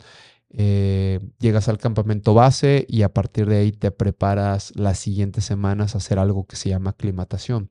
Subes y bajas el Everest a diferentes altitudes de manera paulatina y gradual eh, para ganar y perder altitud y acostumbrar a tu cuerpo a las alturas. Eh, para que cada que tú pierdas altura crees glóbulos rojos y tu cuerpo tenga la capacidad para soportar 6.000, 7.000 y 8.000 metros de altura. Esto es una cuestión que toma semanas, pasas mucho tiempo en, campamento base, eh, tomas una ducha cada 15 días, cada 10 días, cuando sale el solecito, calientas un poco de agua, te metes una carpa y ahí te estás mojando con una manguerita como puedes y bueno, realmente más que baño es ahí una limpieza de, de avión o alas y motor y vámonos. Eh, lavas tu ropa ahí, es cuando sale el sol suele ser muy caliente por la altura a la que estás, pero la gran mayoría del tiempo hace frío. Eh, en toda esta aclimatación y proceso pasaban semanas, mi expedición inició el 6 de abril. Para el día 19 de abril, 18 de abril, yo ya estaba preparado físicamente y nos dicen que el 23 de mayo hay una ventana para ir a hacer cumbre. ¿Qué es una ventana? que en la cumbre, que a 8000, arriba de los 8000 metros de altura, hay buenas condiciones de clima. Eh, las buenas condiciones que a mí me tocaron fueron menos 42 grados con 5 kilómetros por hora de viento, un día soleado. Muy soleado. Y, wow. Eh, el día 18 a, a, Omar Álvarez le da un edema pulmonar. Él no puede subir. Y yo subo con una persona que se llama Gesman, que fue mi guía. ¿De qué nacionalidad? Nepalí. Ok. Que fue mi guía, fue mi cherpa en ah, esa montaña. Fue mi cherpa, si bien no habíamos trabajado como tal juntos, había una gran barrera a la comunicación, pero él me entregó su voto de confianza, me dijo, yo te ayudo a que llegues a cumbre, yo te dirijo. Y yo valoré mucho eso porque ¿quién te regala esa confianza? Si bien también me pueden decir, es su trabajo, pero él ya había cobrado. Hiciera cumbre o no, él ya cobraba. Y no tenía por qué arriesgarse. Y lo decidió. No fue fácil al principio. De hecho, de campamento base al campamento 1 pasas la zona más peligrosa que se llama el Kumbu Icefall, el glaciar del Kumbu. Diez horas cruzando ese glaciar. Cuando la primera vez que lo pasamos, lo pasamos en seis horas y media. O sea, tres horas y media extras. Pasé demasiado estrés. Muchas veces los pies se me iban al precipicio. Eh, un pie se me iba una grieta, eh, por, por no tener esta instrucción tan exacta, pero estaba preparado para asumir esa montaña. Estaba preparado, al final del día el, el objetivo era el mismo y como en la vida, lo único que cambiaban eran los planes, cómo los, cómo los llevabas a cabo. Y si algo tengo y de lo que sí me puedo jactar es que soy una persona que se adapta y que soy muy resiliente y decía, Rafa, esto es lo que hay y con esto te toca construir. Y a veces las oportunidades en la vida no se repiten. Esta es tu, tómalo como si fuera tu única oportunidad y sigue adelante. Y así lo hicimos. Eh, conforme iban pasando las horas juntos, nos movíamos mejor, nos adaptábamos mejor a 7500 metros de altura empecé a utilizar oxígeno suplementario. Que lo empezara a usar a 7500 de altura quiere decir que iba físicamente muy bien. Qué bien. Pero, pues por supuesto que, que vienen pensamientos durante todo el proceso, no es no en ese momento, sino durante todo el proceso que te preguntas por qué estoy aquí, porque dejé las comodidades de la casa, el día a día, extrañas la rutina, el hecho de meterte todos los días en la mañana, darte un regalazo, de tener un cafecito caliente eh, que, tomarte, que beber, de estar conviviendo con otras personas, de no ponerte la misma camisa que te has usado durante 15, 20 días, el hecho de dormir en una cama, el hecho de aplastarle un botoncito al refrigerador y tener agua fresca todas esas cosas que parecieran simples, las extrañas, pero te apalancas de tus pensamientos, de tus convicciones, de tus pasiones. Yo esa montaña la estaba haciendo por niños con cáncer, estaba juntando recursos y también quería mandarles un mensaje que después de un cáncer, a pesar de que quedan secuelas en nuestra vida, hay oportunidades de cómo vivir la vida. No justamente en una montaña, pero cada uno puede crear su propia historia muy valiosa. Esos niños y esas niñas que estaban luchando contra el cáncer pues intentaba de alguna manera ser un referente para escalar su propio Everest, su propio cáncer, ¿no? Y por supuesto que estaba la promesa que le había hecho a mi madre. Mm. El día 22 de mayo estaba llegando a 8.000 metros de altura. 8.000 metros de altura es la famosa zona de la muerte porque al no haber oxígeno, tus órganos vitales empiezan a morir poco a poco. Y tenía unas cuantas horas para subir y bajar. A las 10 de la noche salimos hacia campamento, hacia, hacia la búsqueda de la, cumbre. La comunicación era más complicada porque mm, el viento pegaba en las orejas, traía una máscara en la boca, no podía ver. Entonces yo siempre digo que estaba como Shakira, sorda, ciega y muda. Eh, era difícil, pero me tenía, me estresaba un poco, pero tenía que mantenerme lo más relajado posible y a través de sensaciones, de sentir una huella, porque a Gesman no lo podía tocar, iba a cinco metros de él sobre una cuerda, trataba de escuchar sus movimientos o, o, sentir las huellas que él dejaba en la nieve y guiarme solo por eso. Cuando llegué a la cumbre sur dije, Rafael, ¿cómo recorriste esto sin ver, escuchar ni hablar? Y fue un momento donde sí, sí aplaudí lo que hice, porque reconocer lo que uno hace, lo que logra, lo que trasciende también es muy importante. Eso no es sinónimo de soberbia ni de ego. dije, bueno, de aquí cruzo el Hillary Step, la segunda parte más peligrosa, concentrado. Cuando terminamos, mi cherpa me dijo, Rafa, 30 minutos más y estamos en cumbre. Mm. Y ahí no pude dejar de llorar. Me acuerdo perfectamente la imagen que tenía del Everest en mi cabeza, de cómo lo vi alguna vez en los libros. Dije, Rafa, te toca estarista y estás arriba, estás arriba. Y ahí estábamos. 23 de mayo del 2023 a las 6.33 de la mañana, horario de Nepal. Estaba en lo más alto del mundo, a 8.848 metros de altura. No grité, no celebré, sencillamente me senté en esa cumbre. Fuimos los primeros que llegamos ese día a la cumbre y me quedé callado y escuché la pasividad de ese lugar. Mis oídos pueden percibir el rebote de los sonidos cuando tengo cosas enfrente, pero al, no haber nada a mi alrededor, sentía esa inmensidad. Y dije, ven dónde estás después de 17 años de haber perdido la vista. Más allá de que estás parado en el punto más alto del mundo, estás viviendo la vida que querías vivir. Y esto es un reconocimiento a mi madre por prepararme durante 33 años para la vida. Reconocimiento a mi padre porque durante 35 años me enseñó que este ser humano tenía la capacidad de llegar a un Everest y bajar sano y salvo. Le pude dejar ese último beso a mi madre y al bajar no te sientes una persona diferente o superior. Simple y sencillamente es una experiencia más de la vida. Y haber escalado el Everest no me hace ni mejor ni peor persona. Solamente me da una herramienta extra para enfrentarme a las montañas que están aquí a ras de piso, las de la vida. Rafa, me estoy seguro que quien nos va a escuchar y a mí me transporté contigo. Te agradezco qué, forma de, que nos lograste llevar a la imaginación. Me encantó la parte que, qué bueno que tuviste la oportunidad de, de ver en, algún libro, en algún documental, no sé, en esos tiempos. Ahorita tenemos la facilidad de la tecnología de visualizar muchas cosas, pero que, que, que, que lo, puedo decir, no sé si es la palabra, lo, viste. Lo vi, sí, tal cual, lo vi. y, luego el tema de, tu madre, de tu padre, o sea, sobre todo que estaba cerca de ella.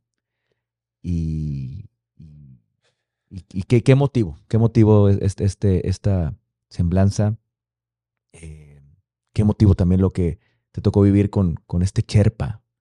Em, esta persona, perdón que te interrumpa, pero esta persona que fue mi compañero, que fuimos hombro a hombro, eh, juntos hasta la cumbre y que el éxito de la cumbre propiamente no solamente radica en haber estado allá, sino en haber bajado sanos y salvos, en tener los dos una historia que contar de una perspectiva diferente y que cuando hay voluntad, cuando hay ganas de hacer las cosas, cuando de verdad se persigue una pasión, cuando se es prudente, porque al final del día en una montaña también, a pesar de que haces cosas muy arriesgadas, se necesitan prudencia, cuando también necesitas una pizca de arrebato en la vida, eh, cuando existen todos estos elementos de alguien con quien camina la vida, el sendero se vuelve mucho más sencillo.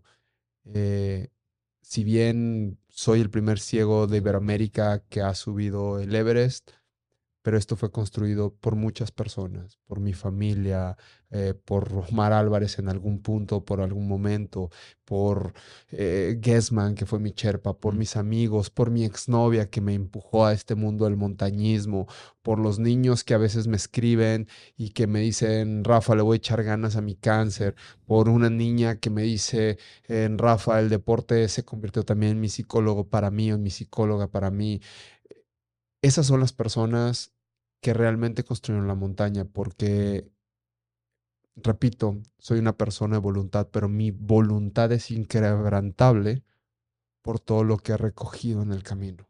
Es mi alimento para seguir vivo. Todo lo que recojo de las personas, todo lo que siento de las personas, todo lo que veo con otros ojos de las personas.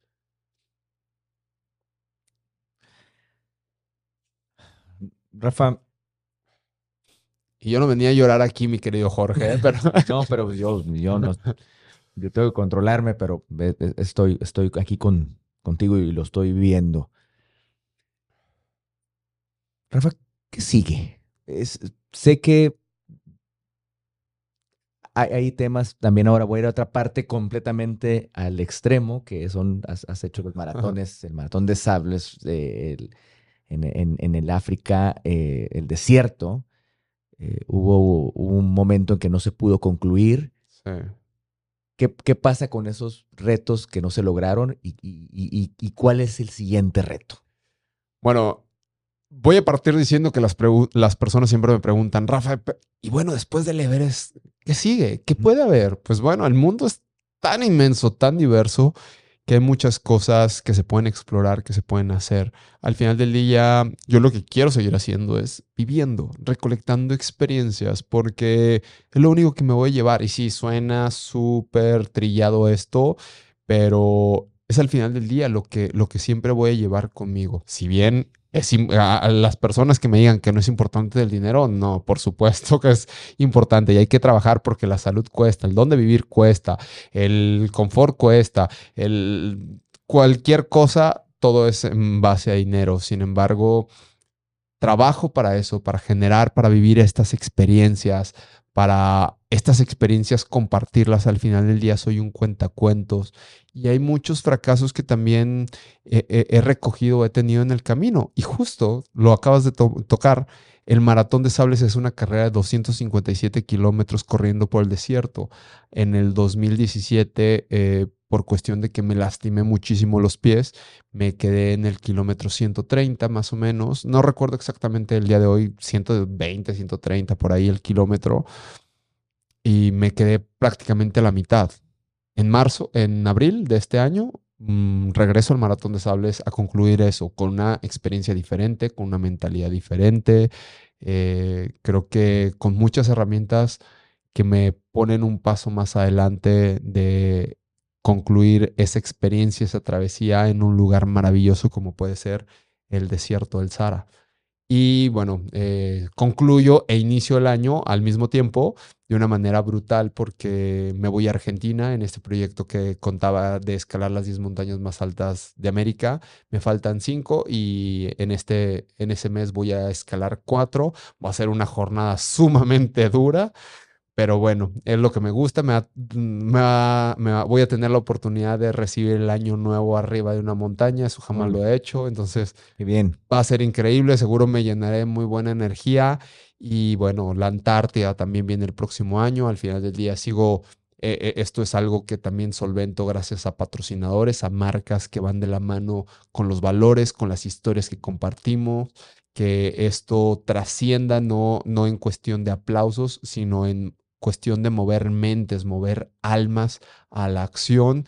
Creo que hoy en día como, como sociedad eh, mm, nos estamos perdiendo un poquito, nos estamos deshumanizando y estamos perdiendo un poquito empatía y con estas historias que son de un ser humano común y corriente, busco conectar con las personas, repito, para sus propias montañas, para las carreras de su vida. Yo no incentivo a las personas a ponerse unos tenis y correr un ultramano por el desierto del Sahara o que se busquen unas botas y se vengan a trepar cerros conmigo. No, que en sus propios retos, en su propia vida, en su propia realidad, se atrevan a dar ese paso, se atrevan a, a, romper sus imposibles. Y creo que, así como tú tienes tu frase que me gustó mucho, creo que la frase que pregono allá afuera, en romper nuestros propios imposibles, porque yo no creía en lo imposible hasta que yo me convertí en lo imposible. Rafa, eh, yo lo platico ahí con mis hijos y les digo, eh, sobre todo la palabra cuando vas creciendo, el miedo. Y le digo a mis hijos, el miedo no es malo. El miedo es, para mí, el miedo es algo que te mantiene alerta, atento. Eh, con lo que depende de las edades que tengo. El miedo de que si algún día se te presenta eh, el ofrecimiento de una droga, ten miedo para que estés atento o atenta a saber cómo responder.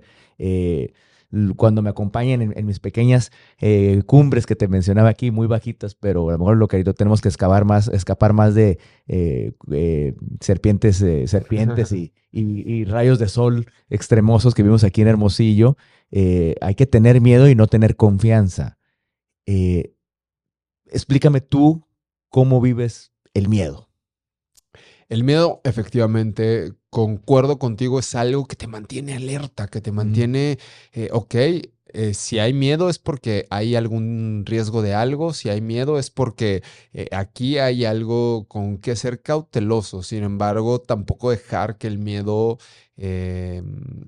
te, te, te, tome por completo. Cuando hacemos las cosas con miedo, creo que las hacemos dudando. Le, ok, entiendes el miedo, pero no me controla, hago lo que tengo que hacer, actúo como tengo que hacer y que solamente el miedo me mantenga en estado de alerta.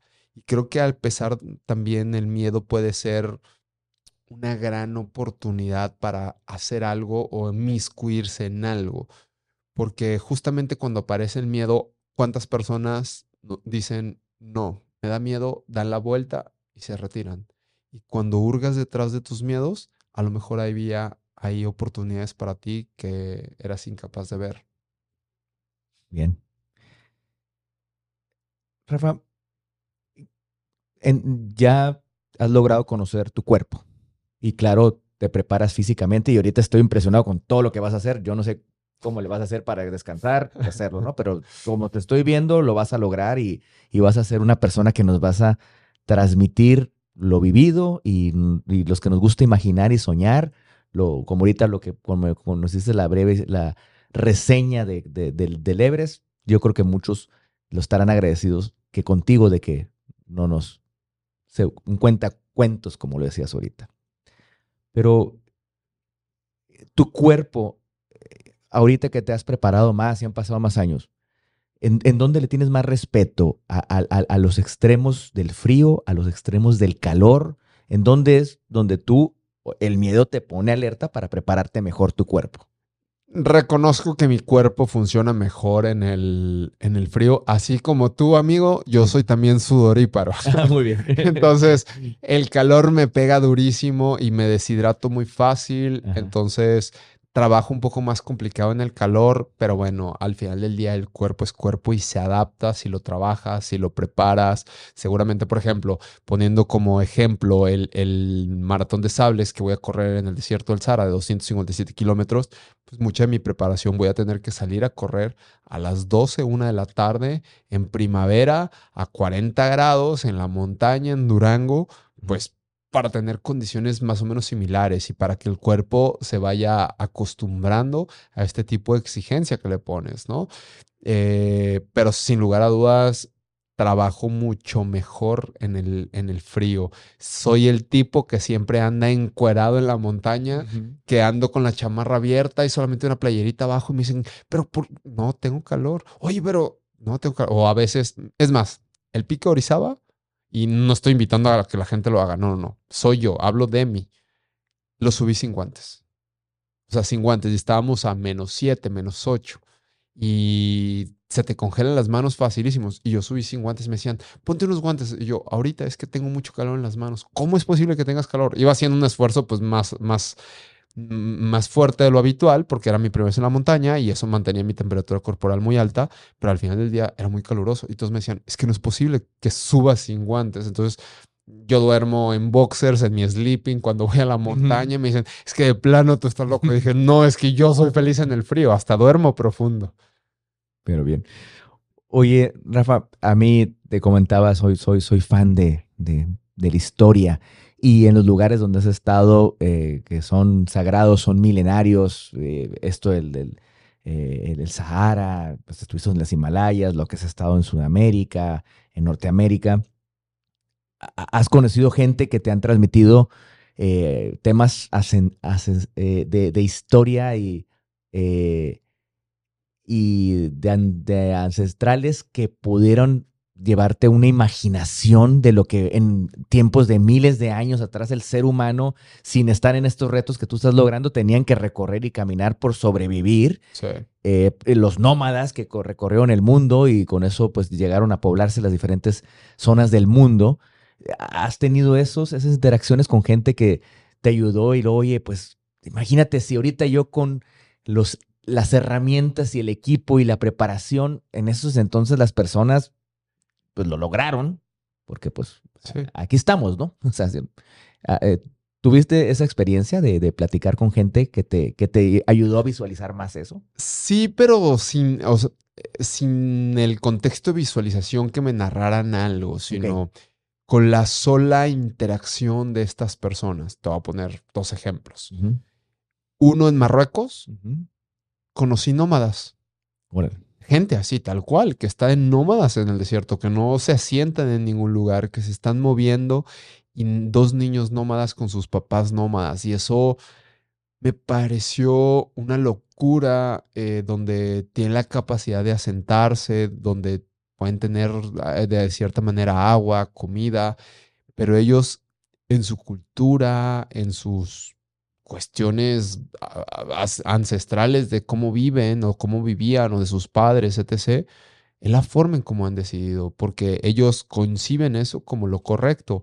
Y me pareció brutal en el sentido de, wow, o sea, el tema de la supervivencia, sobrevivencia, perdón, eh, el, tema de, de, de a lo mejor nosotros que estamos impuestos a vivir una vida más cómoda y decir, oye, pero si tienes eh, ciertas cosas al alcance de tus manos, ¿por qué no lo tienes? Y, yo, yo pensando, es que esta gente es muy pobre, pero quizá de fondo ellos son muy ricos, mm. porque no necesitan de mucho para vivir, porque yo no sé qué es que, que ellos encuentren en el goce, y si viven de esa manera es porque a lo mejor encuentran mucho goce, ¿sabes?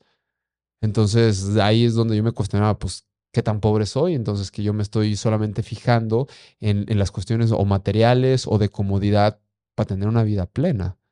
Y eso me voló la cabeza y pensar que eso lo hacían personas hace de cientos de miles de años, ¿no?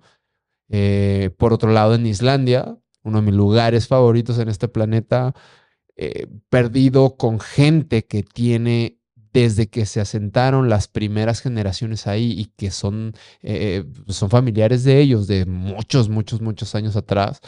Wow, o sea, cómo conservan la forma cierta de vivir tradicional, sí, ya un poquito más adaptada a, la realidad, a lo tecnológico, por decirlo de alguna manera, pero con muchas costumbres de antes, del hecho de entrar a su casa, de cómo se come, de la cerveza para beber, de que tienen estos tarros enormes, y me teletransportaba, ¿qué crees? pues a los vikingos, ¿no? decía, wow, es que este mundo, y, y, a ver, recorrí gran parte de Islandia, eh, no, no solamente en lo que se recorre en carro, sino em, corriendo entre Islandia, entre montañas, entre nieve, entre glaciares.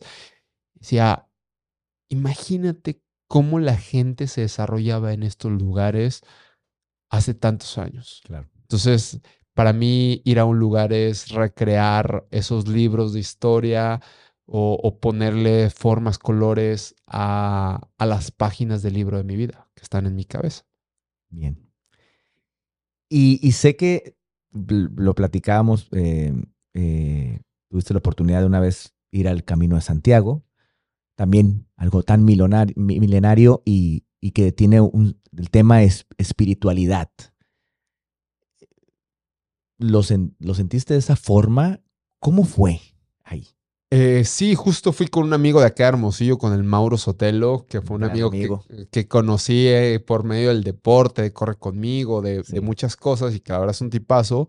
Y un día fue, era la segunda vez que nos íbamos a ver en la vida. Oye, si nos vamos al Camino de Santiago, pues, vámonos al Camino de Santiago Compostela.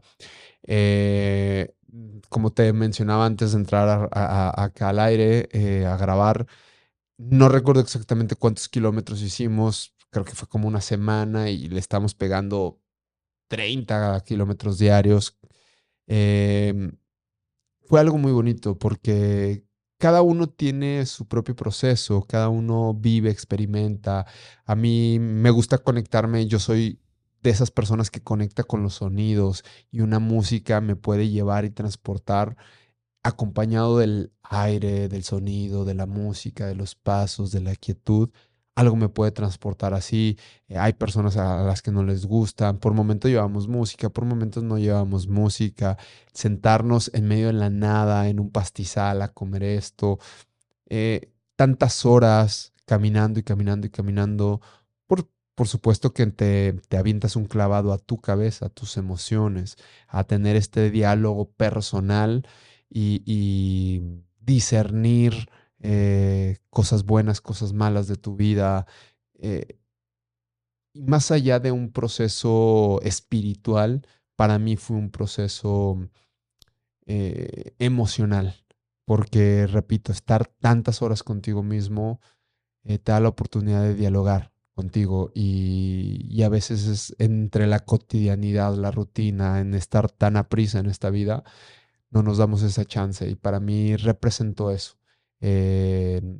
Cada quien lleva sus propios propósitos, a veces hay personas que lo, hacen en penitencia o que se lo regalan a alguien en, en, una dedicatoria, etc., de muchas maneras, o quien lo hace solamente de manera deportiva, y creo que todas son válidas. La cuestión es un camino de Santiago de Compostela o el camino que sea o lo que sea que siempre lleva una acción de construcción, creo que siempre es válido y siempre es aplaudible. Gracias, gracias también por compartir esta parte. Rafa, hay mucho que podemos estar platicando. Eh, y pues yo ojalá que después tengamos más oportunidades. Yo creo que podemos hacer hasta cinco episodios con todas las historias que tienes, ¿no? Con el favor de Dios, ojalá y, y, y, y, nomás ahí lo que te pediríamos nosotros los que te admiramos, cuídate, ¿no? Gracias. Pues hasta donde, hasta donde siempre con, con mesura, al final del día, pues esto que hago también implica un poco de riesgo, pero sin rascarle los destos al león. Sí, claro. eh, solamente también disfrutando y asumiendo que eh, todo tiene consecuencias y riesgos en la vida, así como un día puedes cruzar la calle y te pueden atropellar, en la montaña o en algún otro lado puede pasar, pero lo que sí es que quiero perseguir mis pasiones, no quiero quedarme contemplando cómo los demás sí se atreven a dar un paso y yo no, y quiero que el límite en mi vida sea mi último respiro. Gracias. Rafa, ya estuviste en el Himalaya y no sé si vas a volver. por lo que veo, yo creo que sí. Y ya ahí sí, ya, ya estuviste apoyando, que qué noble causa el tema de los niños con cáncer, eh, algo que tú viviste de niño y, imagino que todavía fue un poquito más, más grandioso eh, el sentir. Pero recuerdas que te comentaba que es, este podcast está muy basado en lo que yo quiero que las personas que estén aquí nos puedan dejar con sus palabras, su mensaje. Yo pongo ahí el ejemplo, pues las cumbres de los Sherpas que están en el Himalaya y, y lo pongo mucho en que lo hago con el amor y cariño que le tengo a mis hijos y que todos los papás les tenemos y que tu padre y tu madre, en paz descanse, lo, lo tuvo. ¿Qué mensaje le puedes dar a las nuevas generaciones, a los niños, a los, a, los que van a estar en el mañana, que vienen con un mundo difícil, sobre todo ahorita lo que estamos viviendo, eh, para, para, para que enfrenten la vida y salgan adelante? Mira, creo que no podría dejar un mensaje generalizado eh, para todos y que tenga cabida.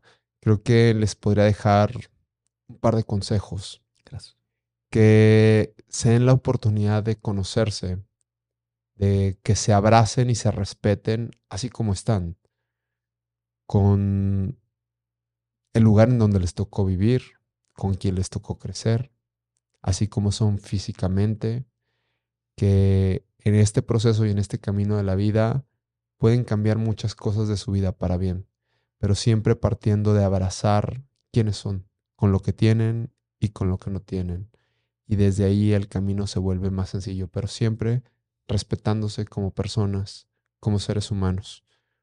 Un segundo consejo que les podría decir es que vayan allá afuera, que salgan, que se atrevan a hacer cosas diferentes, hacer cosas diferentes que nutran la mente, que nutran el cuerpo, que nutran el corazón, hacer cosas que te roben una sonrisa, algo que también ayude a los demás, que, que puedas estirar la mano y levantar a alguien, que puedas compartir algo que contagie, que, te atrevas hasta en cosas más básicas como a comer cosas diferentes, a jugar cosas diferentes, a escuchar música diferente.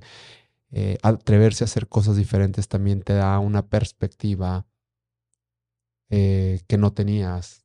Ves el mundo con otros ojos y eso está increíble porque te pierdes, muchas veces nos perdemos por pensar que mm, nosotros vemos el mundo con los mejor, mejores ojos y no nos damos la oportunidad de verlos en este caso con los ojos de Jorge, con los ojos de Diego, con los ojos de María, con los ojos de José.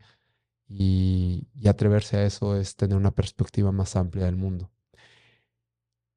Y un tercero, y que es algo que me encanta repetir, es que le falten el respeto a la vida. ¿Y a qué me refiero con faltarle el respeto a la vida? Que vayan en contra de los pronósticos, que donde les digan que no se puede, lo intenten una o dos o tres veces. Si encuentran un límite, ese límite los llevará a caminos diferentes. Que cuando se les presente una enfermedad en la vida, falten el respeto a la enfermedad y vénzanla, lúchenla. Que cuando se enamoren, falten el respeto a la vida y enamórense con ganas y quieran y amen y cuiden y procuren. Eso es faltarle el respeto a la vida. Rafa, nuevamente, no me voy a cansar de decirte gracias. La verdad es que ha sido un episodio muy emotivo. Eh, me, trajiste recuerdos eh, de que vivimos en conjuntos, pérdidas, pero también me, me, me, lleva, me, me transportaste a, lugares eh, que tenemos en este mundo y que son hermosos. Y, te agradezco ser un embajador de eso. Eh, y vuelvo a repetir, cuídate porque te, te, necesitamos para que nos sigas llevando esa motivación y, es, y ese soñar que, que, que, a veces ciertas posibilidades de gente que traen ganas y no significa, como bien mencionaste, el que no lo, no lo hicieron no los hace ni más ni menos, pero gracias a eso de que existen personas como tú, lo viven y, lo, y, lo, y se lo adjudican y lo tropicalizan en su sentir. Y gracias por ello. Muchas gracias, amigo. Muchas gracias y gracias a todas las personas que nos regalaron su tiempo para escucharlos. para escucharnos a ti y a mí. Gracias por ser el conducto para llegar a más personas.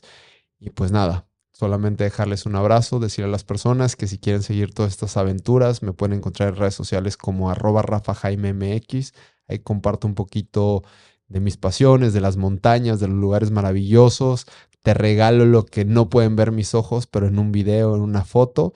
Y que todas estas conquistas que se hacen allá afuera a través de cuestiones deportivas no son mías, son de nosotros. Gracias, felicidades.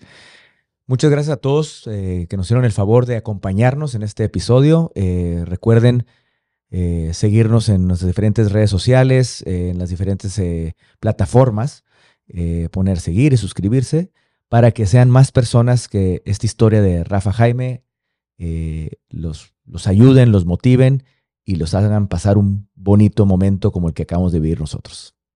Muchas gracias, hasta luego.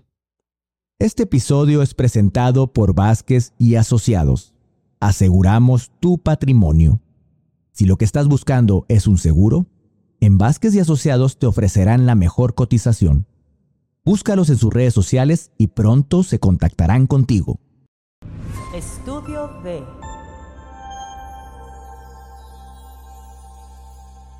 Dale voz a tus ideas en Estudio D.